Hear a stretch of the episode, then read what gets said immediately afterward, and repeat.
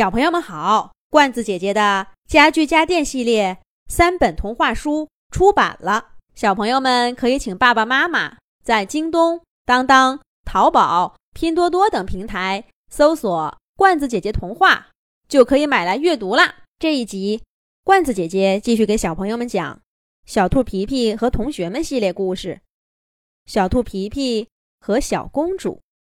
小公主机智地骗过黑鹰。还让他撞了一头牛粪。小兔皮皮听完这个故事，忍不住笑话起他的公主朋友来。小公主站起身追打皮皮。就这样，一只小兔子和一位小公主，他们一个跑，一个追，一直来到小河边。小公主气喘吁吁的在小河边坐下。认真的清洗起身上的泥污。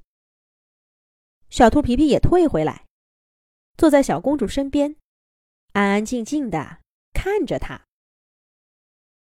又过了一会儿，小公主站起身，拎着破烂的小鞋子，走到岸边，坐在阳光下的石头上，抱着膝盖，凝神看着远方。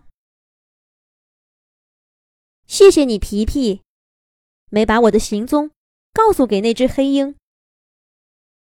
小公主突然说道，却并没有转头看向皮皮。我都说了，咱们是朋友嘛，你放心，那个洞穴不能用了，我待会儿再挖一个。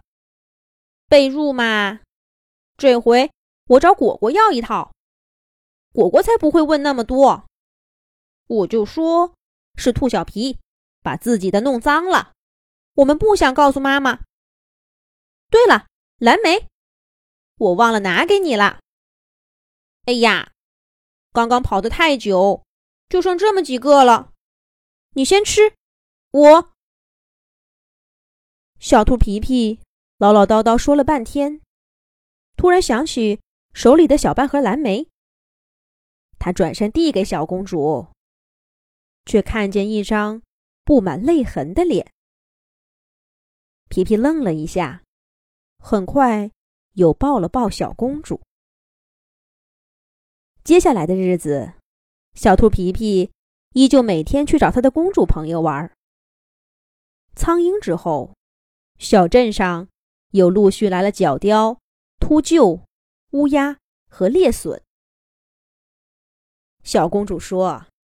他们都是恶龙卫队的。那只恶龙生性多疑，所以派了许多队人马来找小公主。有了黑鹰事件的经验，小兔皮皮学会了应付这些讨厌的追踪者。他故作神秘的告诉角雕小公主的动向，却指了一条完全错误的路，又设下圈套。让秃鹫莫名其妙的成了小偷，被小伙伴们一块儿赶走了。乌鸦和猎隼也都被他想办法给骗了过去。小兔皮皮得意洋洋的对小公主说：“就算再来一百个人，他也都能骗走。只要小公主愿意，可以永远在小镇住下去。”根本就不用担心会被找到。然而，小公主却黯然的摇摇头。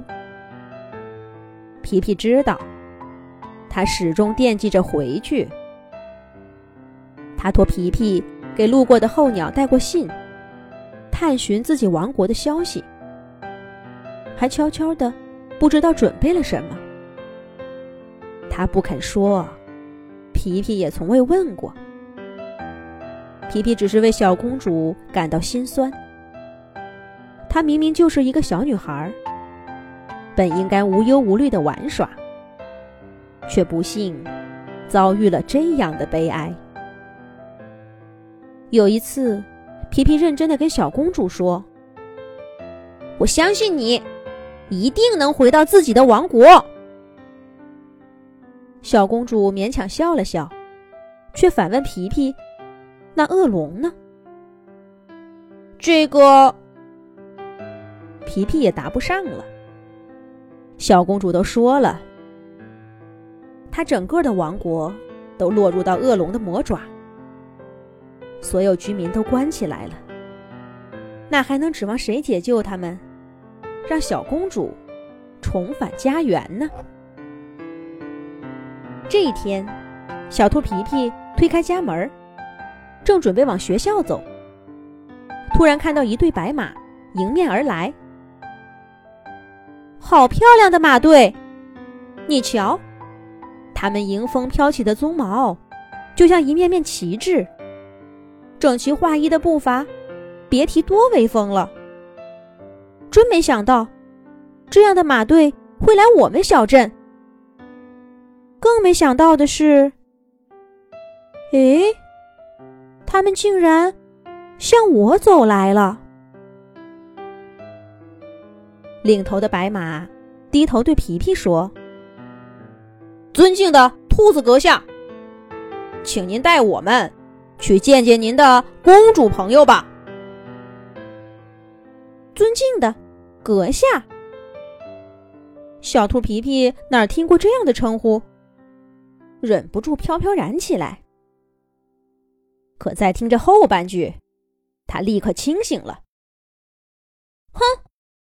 这恶龙真狡猾，还学会了拿糖衣炮弹来攻击我。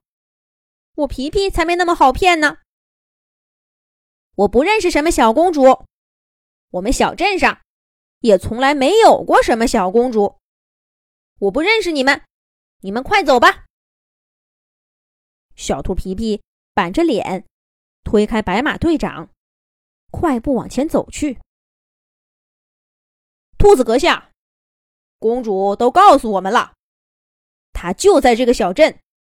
她说：“您是她在小镇上认识的朋友，请您带我们去找她吧。”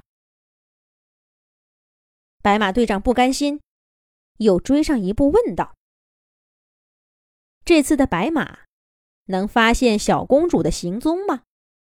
咱们下一集讲。